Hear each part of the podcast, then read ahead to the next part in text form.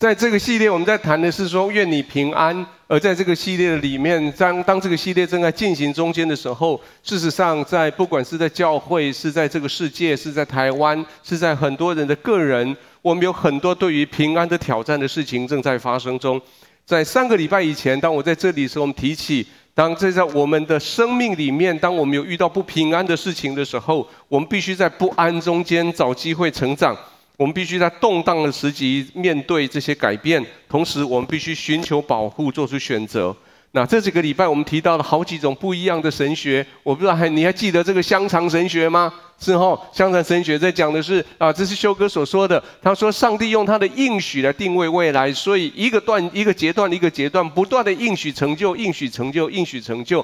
后来我就不输他，我就提出一个叫做 叫做迁徙神学。我说事实上在历史上面是一次又一次的迁徙，迁到最后，我们的最今天我们就到最后一个目标，我们要迁到天上永恒永恒的家的家乡。后来我提出另一个事情。就是在这个迁徙的过程里面，事实上，我们每一个迁徙的当下都是一个关键的时刻。在那个关键的时刻，你必须做出对的选择，你必须做出合神心意的选择，以至于你可以继续的往前继续走。而每一次，当这个每一个每一个关键的时刻之下，都是一个动荡的时候。每一次动荡发生的时候，都是表示说你可以做关键的选择，你可以做下一个节点的跳跃。各位，这是你的生命中间，也许你会遇到很多的这些关键，你会遇到很多的动荡，你会遇到很多的迁徙，你会遇到很多的那个 promise 还没有实现在你面前那种怀疑的时候，你必须要知道，唯独神不会改变，唯独神他的心意不会改变。请你跟邻居讲说，神的心意绝对不会改变。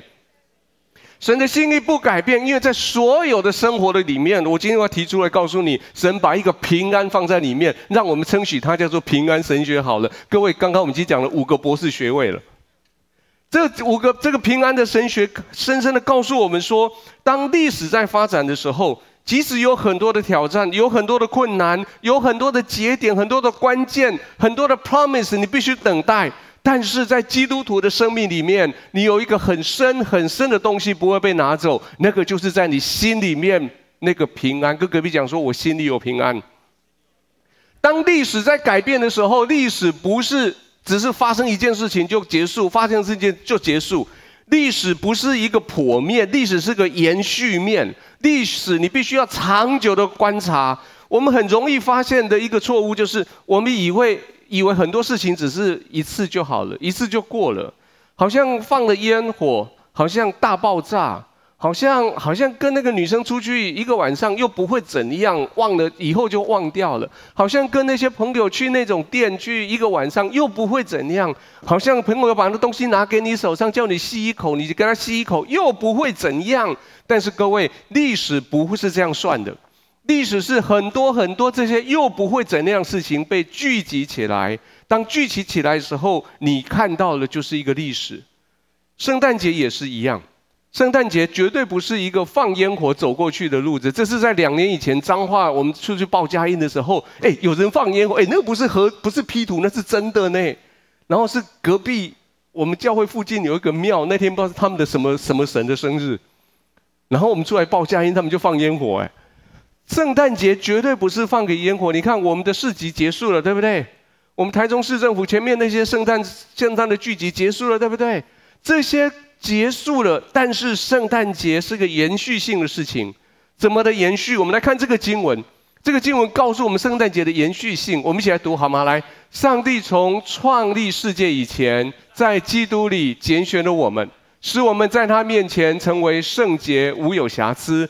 又因爱我们，就按着自己一直所喜悦的预定我们，借着耶稣基督得儿子的名分。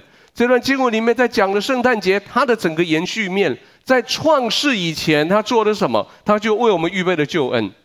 在我们在这个地上的时候，我们存在的每一天，将我们的心面对的神，成为圣洁，没有瑕疵。在生命的每一天，只要你愿意对神敞开，那一天就是圣诞节。而在最后，当这个世界结束的时候，当历史结束的时候，我们在永恒里面还是继续被圣诞节所影响。我们被称呼为神的儿子，这是保罗所描述的。各位，今天十二月二十六号了，好像二零二零年的圣诞夜、圣诞节过去了。我们的问题是，圣诞节过去了，然后呢？耶稣的诞生的故事，上个礼拜已经演过了，对吗？上礼拜在这里看耶稣故事的，请举一下你的手。OK，好，很好。上礼拜在台上演耶稣、耶稣不耶稣耶稣故事的，请举一下你的手。哦，OK，玛利亚在吗？玛利亚在吗？OK，我我我在那边看的时候，我本来期待玛利亚会讲更更新三色的事情，竟然没有讲。哦，没关系，好，那 好了，那个故事都发生了，然后呢？然后当耶稣身上所发生的事情，在我们的生命里面到底有什么意义？每一年圣诞节都演一样的故事，每一年圣诞节完了以后，我们都说愿你平安，然后说愿你有盼望。可是耶稣的平安跟盼望到底是怎么样到我们身上来的？就是说，玛利亚跟约瑟结婚以后，从今王子跟公主就怎样，凄凄惨惨的躲到埃及去了，然后过了几年以后，他们又搬回来。然后，然后历史上面好像觉得，好像约瑟过没几年，生了跟玛利亚又生了几个小孩以后，约瑟很早就就就就就死了。然后耶稣就一直在那家乡里面做大哥，然后做哥哥，不是不是家乡做大哥了，在那家里面做哥哥，在他们的家乡里面成为一个大家认识的一个木匠。耶稣的生命在圣诞节之后怎么样继续成为你的祝福？第一点。耶稣他是智慧的源头，所以他使得我们的智慧跟着他一起增长。耶稣他是智慧的源头，所以他使得我们的智慧跟他一起增长。这是耶稣在我们生命里面带来平安跟盼望的其中一个方法。圣诞故事过完了以后，耶稣受到希律王的死亡威胁，所以约瑟就带着玛利亚跟约跟耶稣。逃难到了埃及，那我对这个议题我一直很有个兴趣。这个兴我的兴趣是，那耶耶稣逃难到埃及逃难了多少年？你你有答案吗？老师说你不要去找答案，我找了一个晚上答案，后来很失望。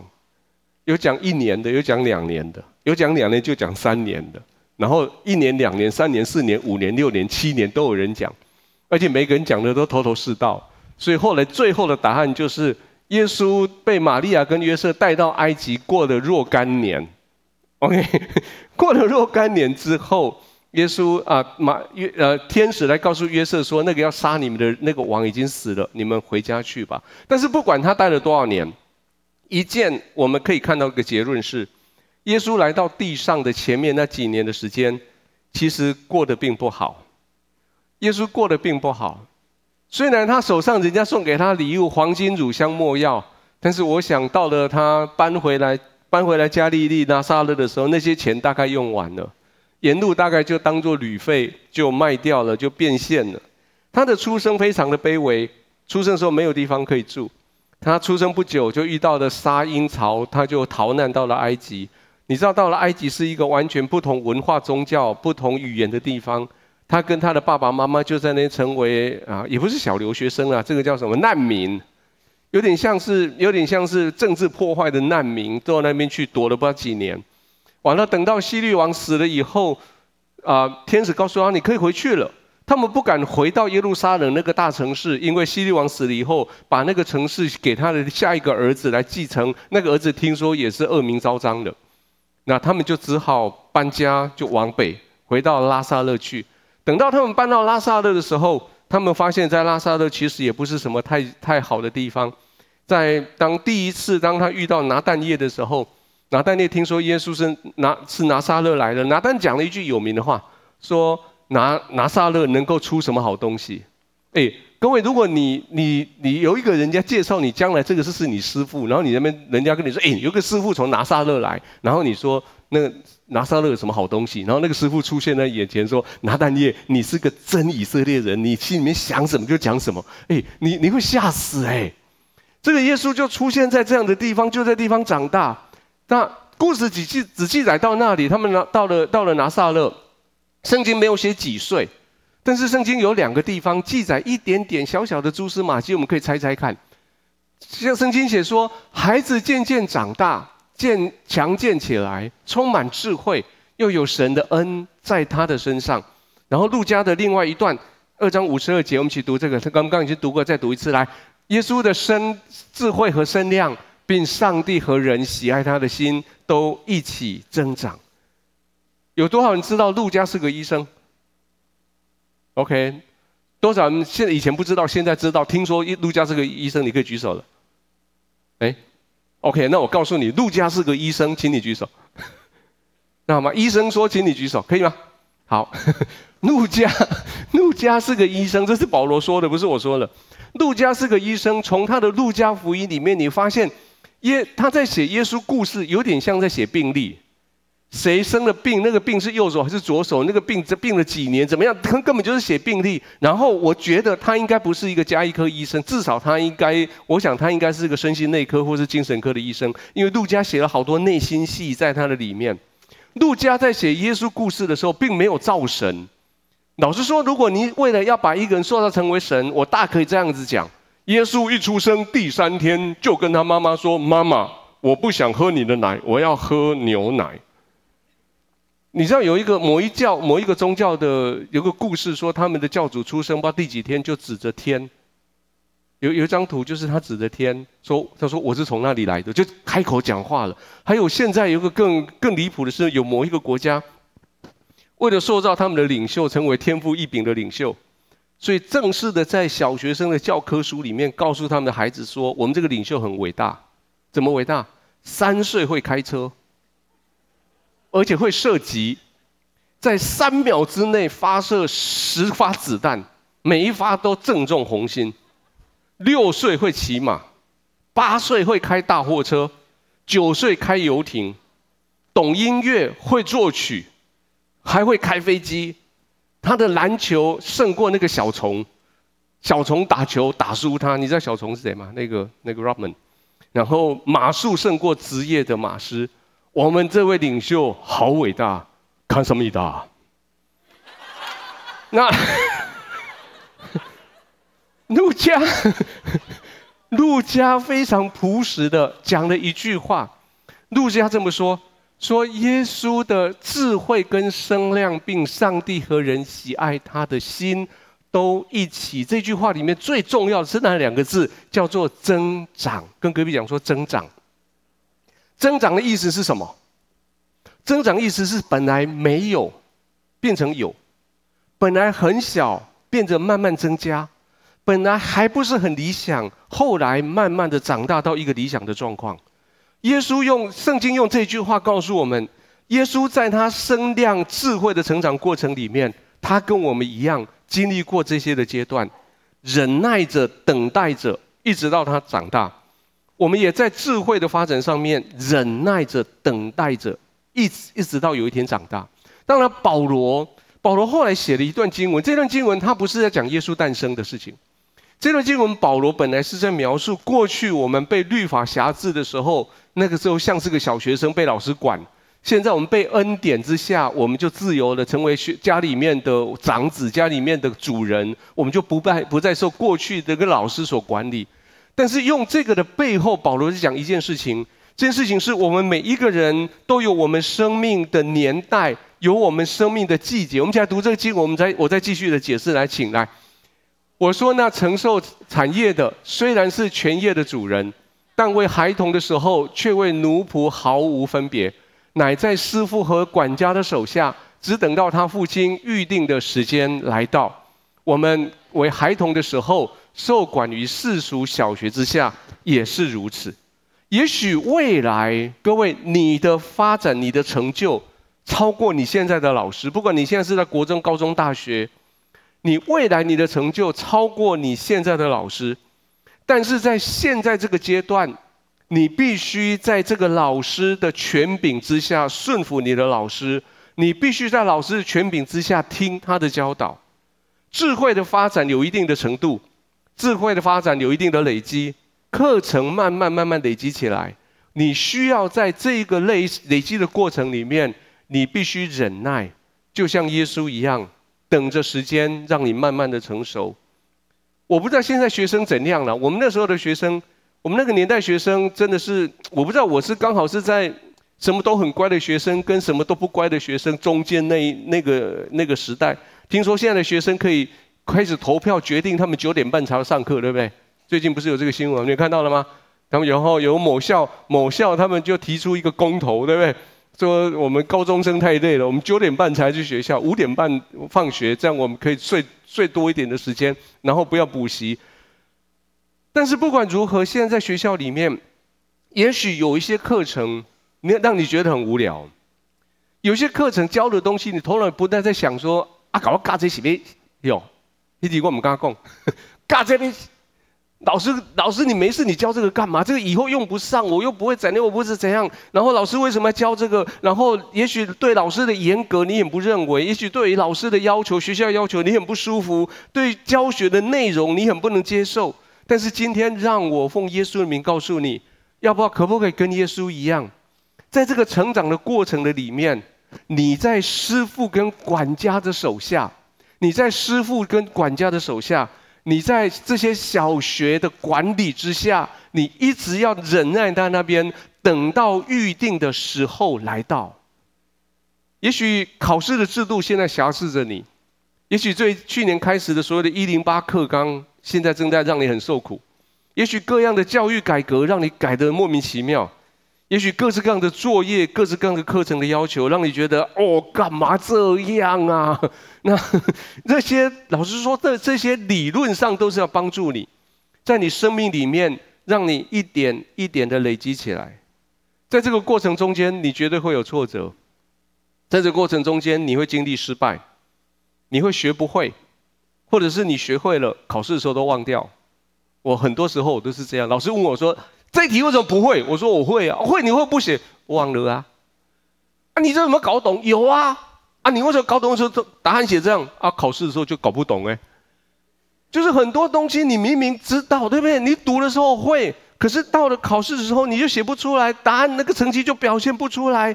渐渐的，可是渐渐你知道，渐渐渐渐渐渐的那些知识。就放到你的大脑里面，那些东西就成为你的财产，它就不会跑掉了。各位，让我给你一个概念，这是我在读高，我在高二、高三的时候，我读书读得很累。那时候我在读大学，那我们叫做大学联考的时候，我一个叔叔他告诉我的，我那个叔叔也不是很喜欢读书，可是他他就是很很拼着读书的一个叔叔。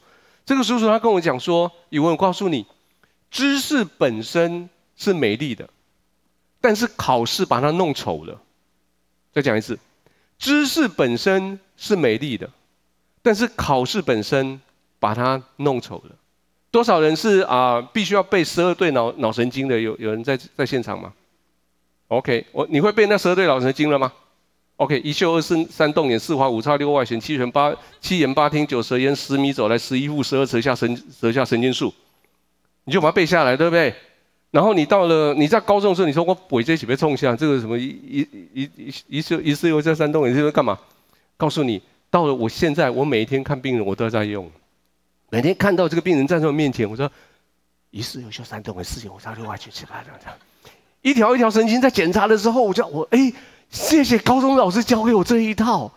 我过去我所会的，慢慢的、慢慢的，一次又一次的开始。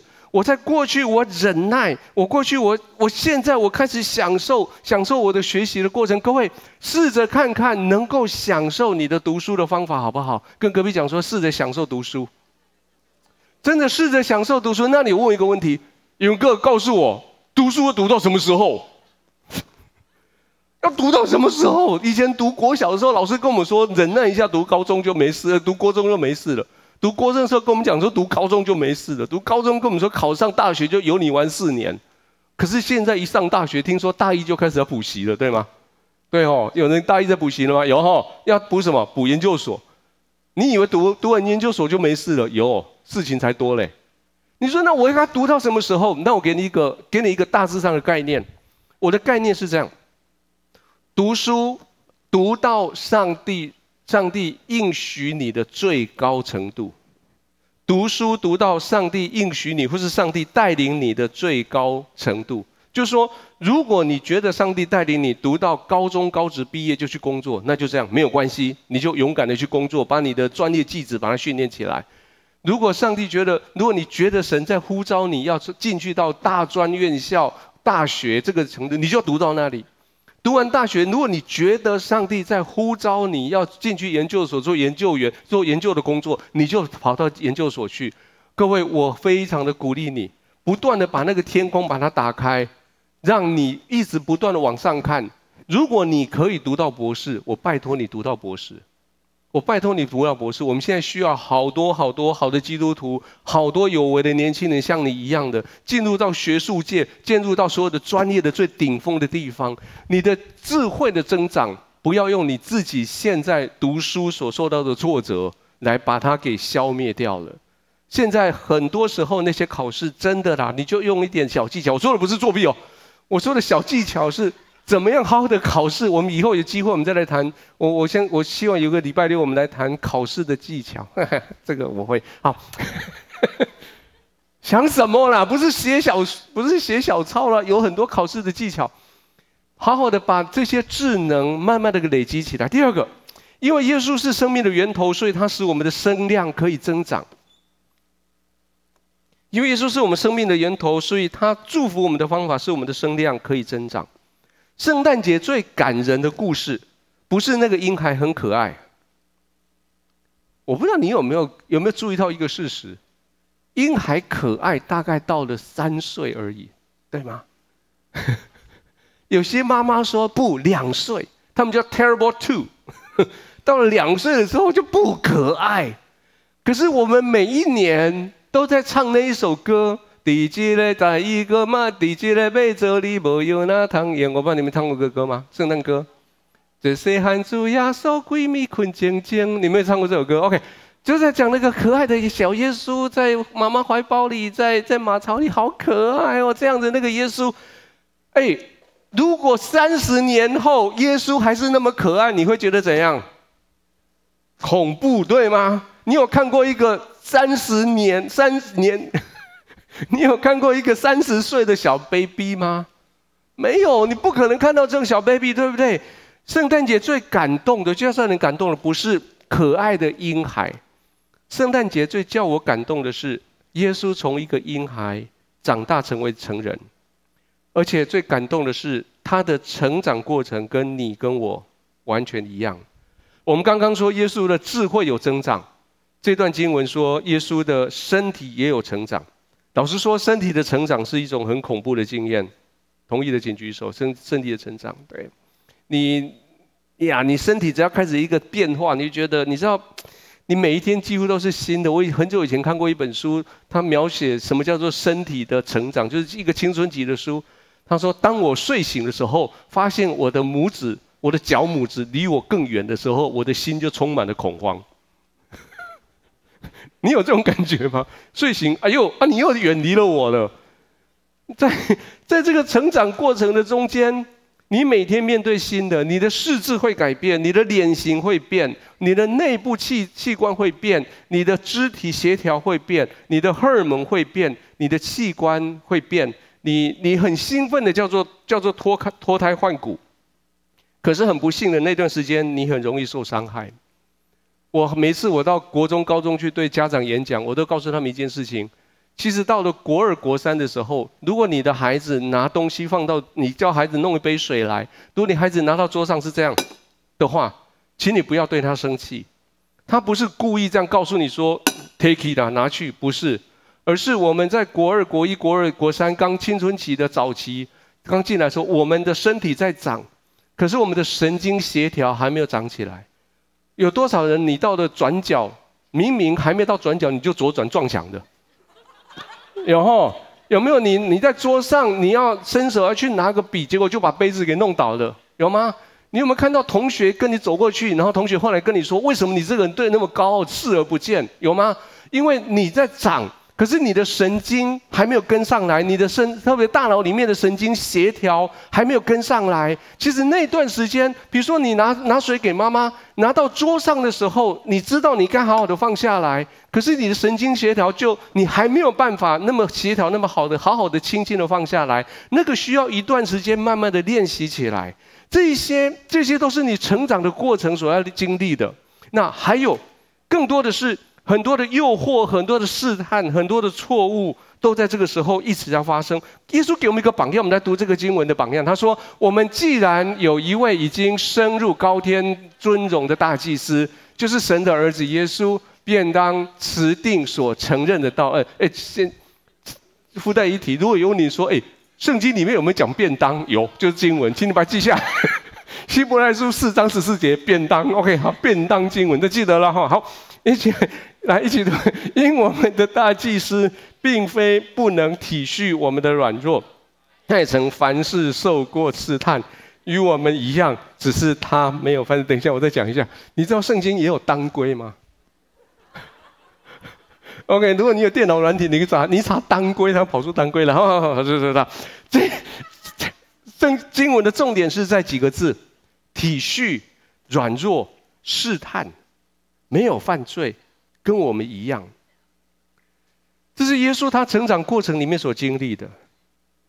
第一个重点是养育你的器官，你的心肺肾胃肠肝脾神经血管肌肉骨头，你的眼睛耳朵口鼻这些，这些都要陪你一辈子的。你给他们好好的营养养养大他们，好好的发展他们。各位男生，如果你现在在国一国二，我建议你开始把你肌肉养起来。我很每次看到国一国二的学生的同学，特别是男生，我都告诉他说：你拿到了一罐一罐矿泉水，不要马上喝。拿到矿泉水的时候，先这样。对对对对，然后做各做个八，对不对？做这做算到八，换这边算到八，然后这样，把你的肌肉。练起来，再喝掉那一罐水。你不必特别去买什么哑铃啊！我告诉你，我买的哑铃都通常丢在家里面，后来就不知道到哪里去了。你不用买哑铃，你只要买矿泉水，OK？喝完以后，你喝之前练一下你的身体。第二，你不仅仅是要养育你的器官，而且你要拒绝伤害你的器官。声音、光线、手机、吃的、喝的、睡眠、肌肉、视力、耳朵。这些你都要照顾好，而且，请你养成一个习惯，不要，不要盘腿，放下来。你知道，每一次你盘腿，你的骨盆就是歪的。OK，每一次你盘这边，它又歪这边。那盘腿是对于你的骨盆、对你的膝盖最大最大的一个伤害。还有第一个、第二个重点的技巧。多少人你你听听手机的音乐用耳机听？OK，我给你给你一个非常诚恳的建议：当你要用耳机听音乐的时候，请你把耳机插好，按 Play 之后，才把耳机放在耳朵里面。你知道为什么吗？因为如果你把耳朵都放好了，才才按 Play，万一那个时候声音是很大。或是说那里面有杂音滴出来，只要一次，你耳朵就受损了。OK，你按的 Play，然后拿过来的时候，越靠近你会听到声音，对吗？如果你靠到耳朵，你发现这个声音太大，你赶快把它调下来，然后放进去，再慢慢把声音给调高。请你跟隔隔壁讲说，耳朵要用很久，眼睛更不用说了啦。如果你每一次你你你不知道该怎么照顾你眼睛，请你想到我。多少人的眼镜比我厚？一千度跟一千一百五十度，诶，没有哈，yes，呀，谢谢没有。我曾经曾经跟每次去演讲，我说待会演讲完了，我眼镜给你，如果你可以戴十五分钟，戴我的眼镜十五分钟，我就请你喝饮料。到目前为止没有人，我非常后悔我没有好好的照顾我的眼睛。第三个是哦，养育你的器官，拒绝伤害。第三个是远离诱惑。圣经特别提到这件事情，这是我们长久的挑战，也是我们常常失败的地方。其实就动物性来说，我们不认为那是诱惑。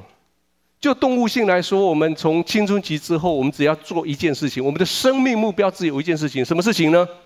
交配，生下一代。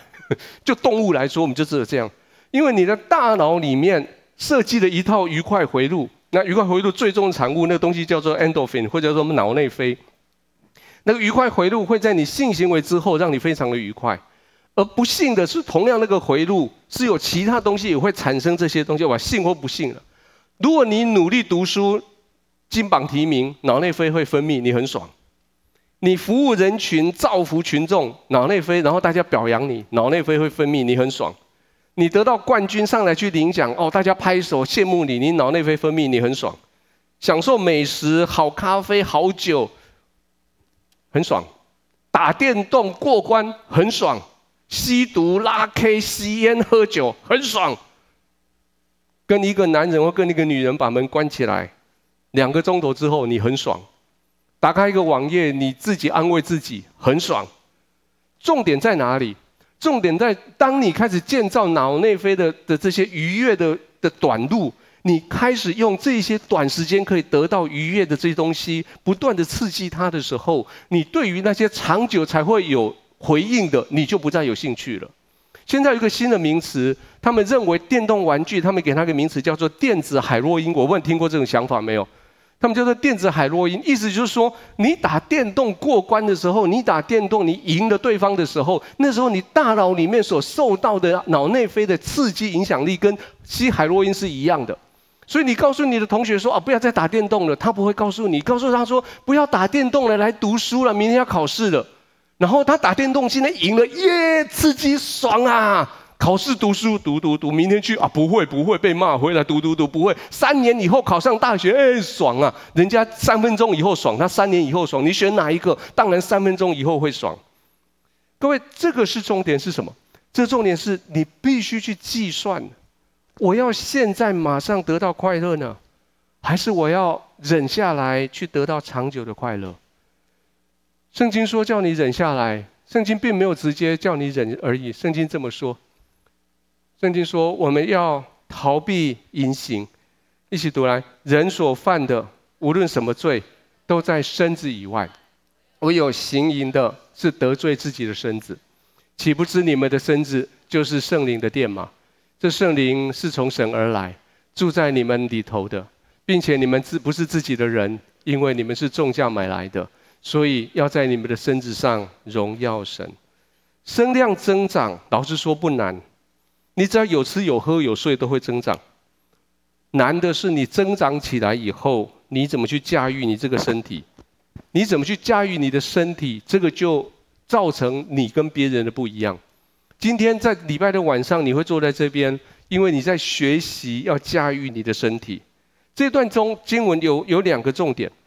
一个重点是圣灵的殿这件事情，你的身子是圣灵的殿，圣灵是从神来的，所以你可以想象圣灵是你的室友吗？然后你可以想象那天晚上你在街上遇到一个男生或者一个女生，当做你一夜情，你把他带回来吗？你可以想象那天晚上，你跟圣灵说：“哎，圣灵，不好意思，今天晚上你先啊啊啊，你你你啊，你你你去买你去买点心好了，然后你把圣灵给打发走，你让这一个不是你的丈夫，不是你太太的人进到你房间来，跟你在那边睡一个晚上。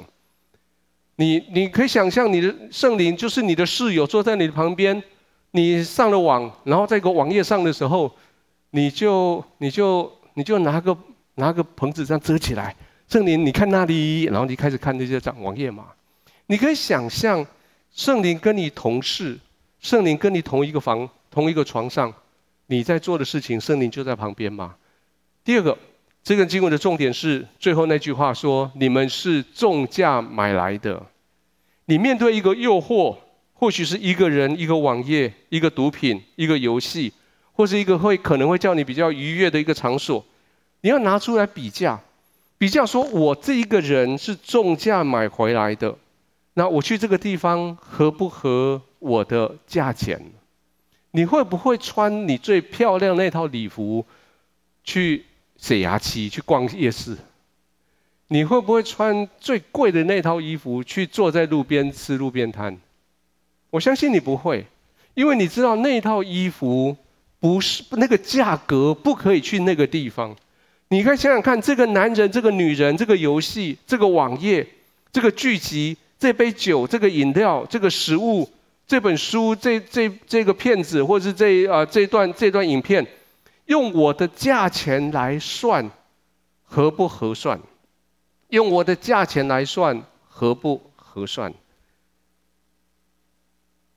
理想上我们想一想，当然都对了。我刚刚讲，你说对对对对对对对对对对对，阿登就做不到没？我们起来读这个经文来。我们既有一位已经升入高天尊荣的大祭司，就是神的儿子耶稣，便当持定所承认的，就便当要来了哈。记得哈，第四章四章第十四节，好来。我们因为他其实不能体恤我们的软弱，也曾凡事受过试探，与我们一样，只是他比我们没有犯罪。最后一起读来，所以我们只管坦然无惧的来到他的宝座前。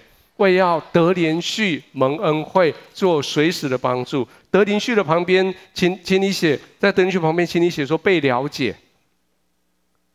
蒙恩惠旁边写被赦免。帮助旁边写得胜。你犯的错被了解，你犯的错被赦免，你当时的无奈被了解，你当时无奈所做的错误选择被赦免。然后神说：“我帮助你，让你得到胜利。”最后，耶稣他是个爱的源头，所以他使我们可以爱神，可以爱人。我们最会背的那段经文叫做“神爱世人，甚至将他的独生子赐给我们，叫一切信他的不至灭亡，反得永生。”那段经文的重点是“甚至”这两个字，“甚至”的意思是说，爱你爱到一个这个程度，那种爱。当耶稣他自己。他自己是个爱的源头来的耶稣，他自己用他的生命把爱给表现出来。他表现在哪里？表现他在他可以顺服他的父母亲，爱他的妈妈，爱他的爸爸，爱他的门徒，甚至他爱我们。那他连接到这个爱的源头，我们连接上去的时候，我们在那里，我们一起，我们也来爱。各位，如果你看看耶稣他的整个圣诞故事。你会发现，其实这里面有很多一代一代的相爱，还有还有在爱里面的成长的故事。比如说，约瑟跟玛利亚他们在婚前婚后，他们展现对神的顺服。还记得上个礼拜那个剧吗？为了要要凝聚那个婚前婚后对神的祝福，我们在台上这边跟了好久，还记得吗？嗯啊啊啊啊这样，那个是他们在生耶稣之前，他们对于神的顺服那个爱。在生耶稣之后，他们对神的另外一个顺服，就逃命到了埃及，然后从埃及回来。那爱也在耶稣的成长过程里面，他们看到耶稣的成长过程，那些妈妈妈、那玛利亚还有约瑟，慢慢的、渐渐的在那边看，看着耶稣的故事在发生，看着耶稣每一件事情发生在他的眼前。现场我们有爸爸妈妈。现场爸爸妈妈，各位，你对于耶稣的爱，对于神的态度，会影响你的孩子对神的态度。在你的生命每个季节里面，每个挑战里面，你怎么去爱神？你怎么去爱别人？会成为你的孩子的榜样。耶稣这一生中都听命于神，但是耶稣一生中也听命于他的爸爸妈妈。如果你有机会打开路加福音的记载，其实耶稣到了十二岁的时候，他讲的话，爸妈已经听不懂了。他到了十二岁的时候，跟圣殿里面的老师们正在对谈的时候，爸爸妈妈每一个人都奇怪耶稣怎么那么聪明，他爸妈也不了解他在讲什么。各位，当然现在我们比耶稣更厉害，就是我们现在不用十二岁，我们现在大概六岁讲的话，爸爸妈妈就听不懂了，对不对？啊、呃，最近我才发现，我最近换的新手机，然后有不是新手机，不是常常会有新的新的 iOS 进来吗？然后我发现。我去看别人怎么用新手机，怎么用新 iOS，然后新的 Watch iWatch，发现我们现在在学新的东西，用的方法就是，就是反正就是碰碰触法，就是试试看不对回来，试试看不对回来，对不对？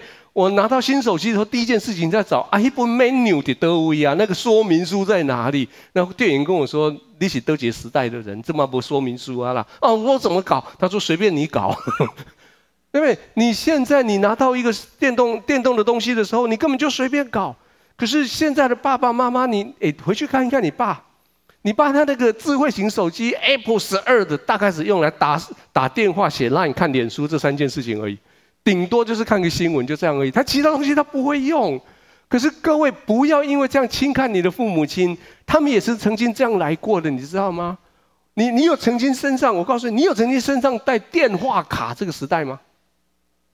电话卡哦，卡片，然后一格一格的，然后你去找电话插进去，不是那个 SIM 卡，电话卡哦。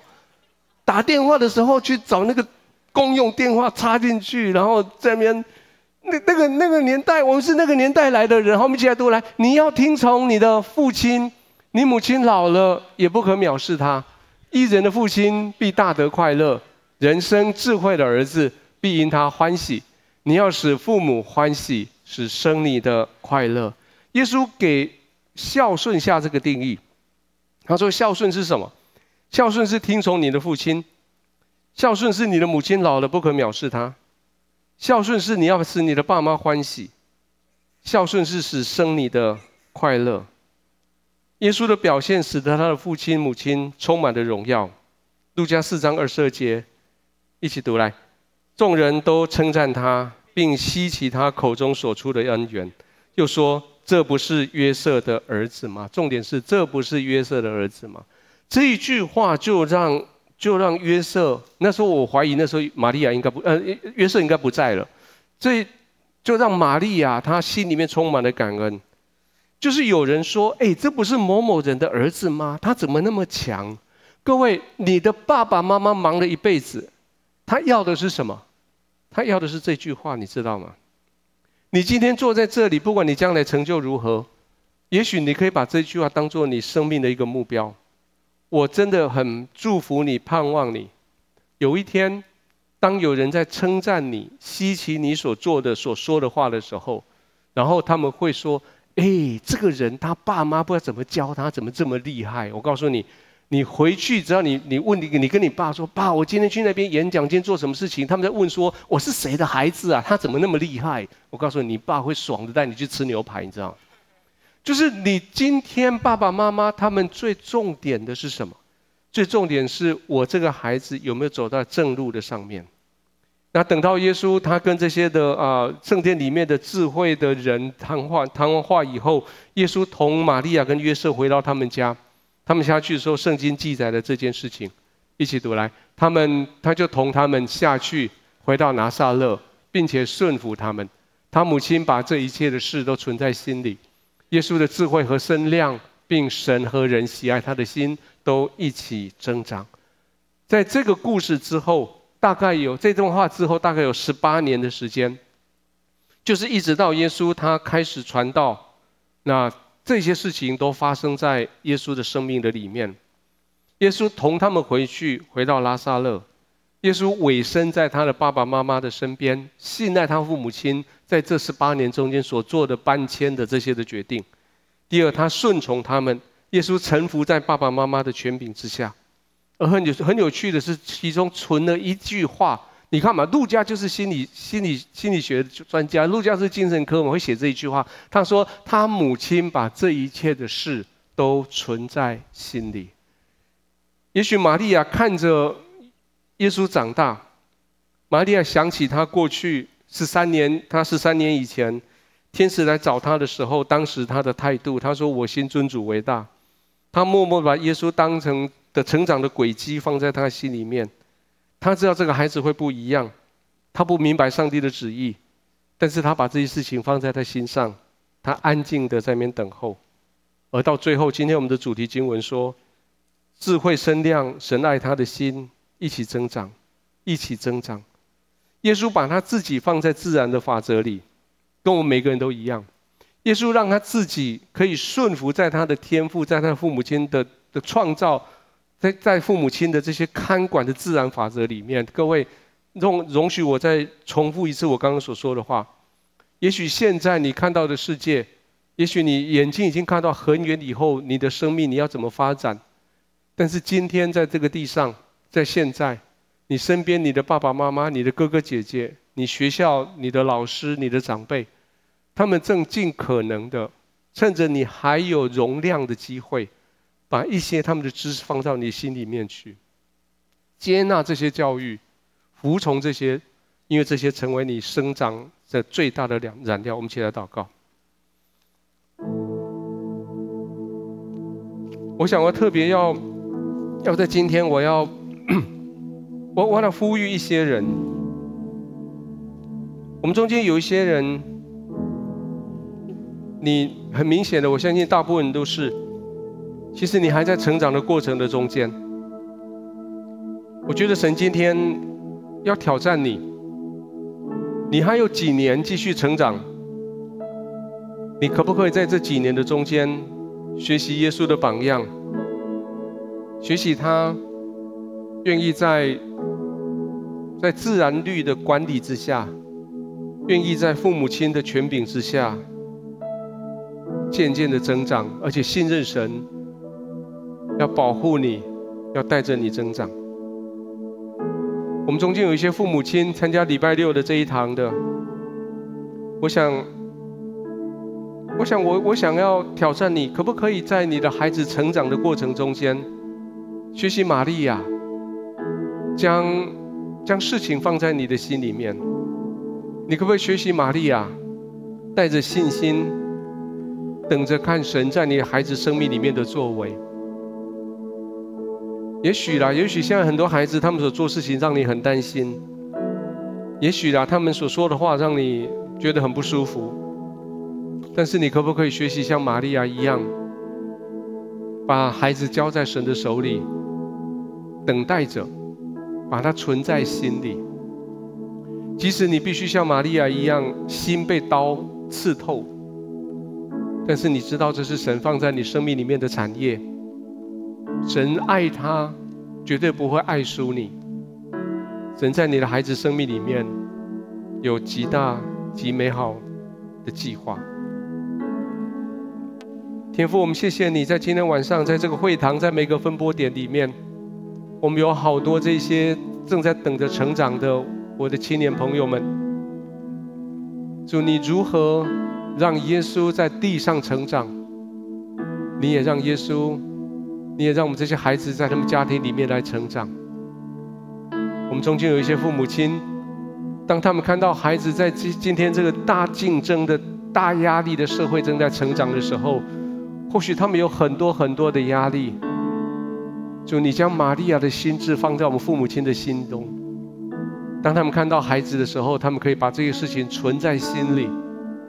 他们想起自己成长的过程，他们将孩子仰望在神的手上。主，最重要的是，今天我们愿意这样子做，我们愿意将我们生命的主权再次交在你的手中。主，你是我们的主，是我们的救主，我们仰望你。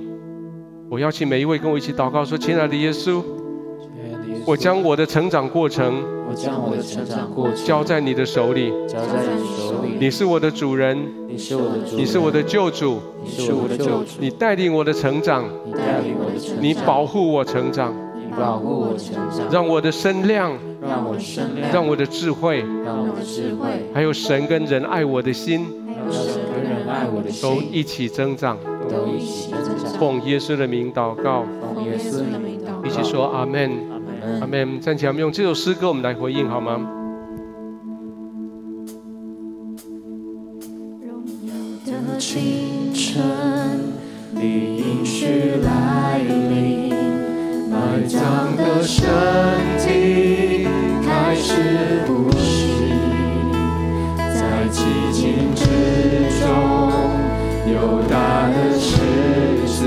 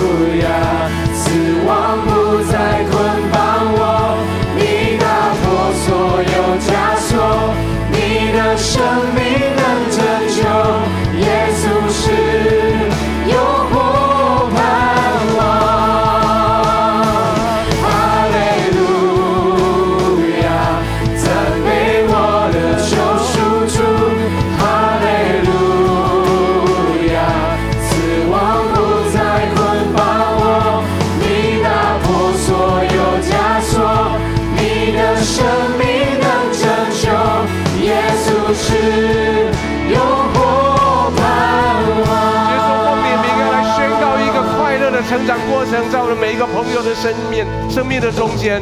即使现在是年轻的，现在是年长的，现在是年老的，我们继续在里面继续成长，我们的智慧、我们的身量，还有你跟人爱我们的心一起增长。奉耶稣的名祷告，阿门。拍手将荣耀掌声归给神。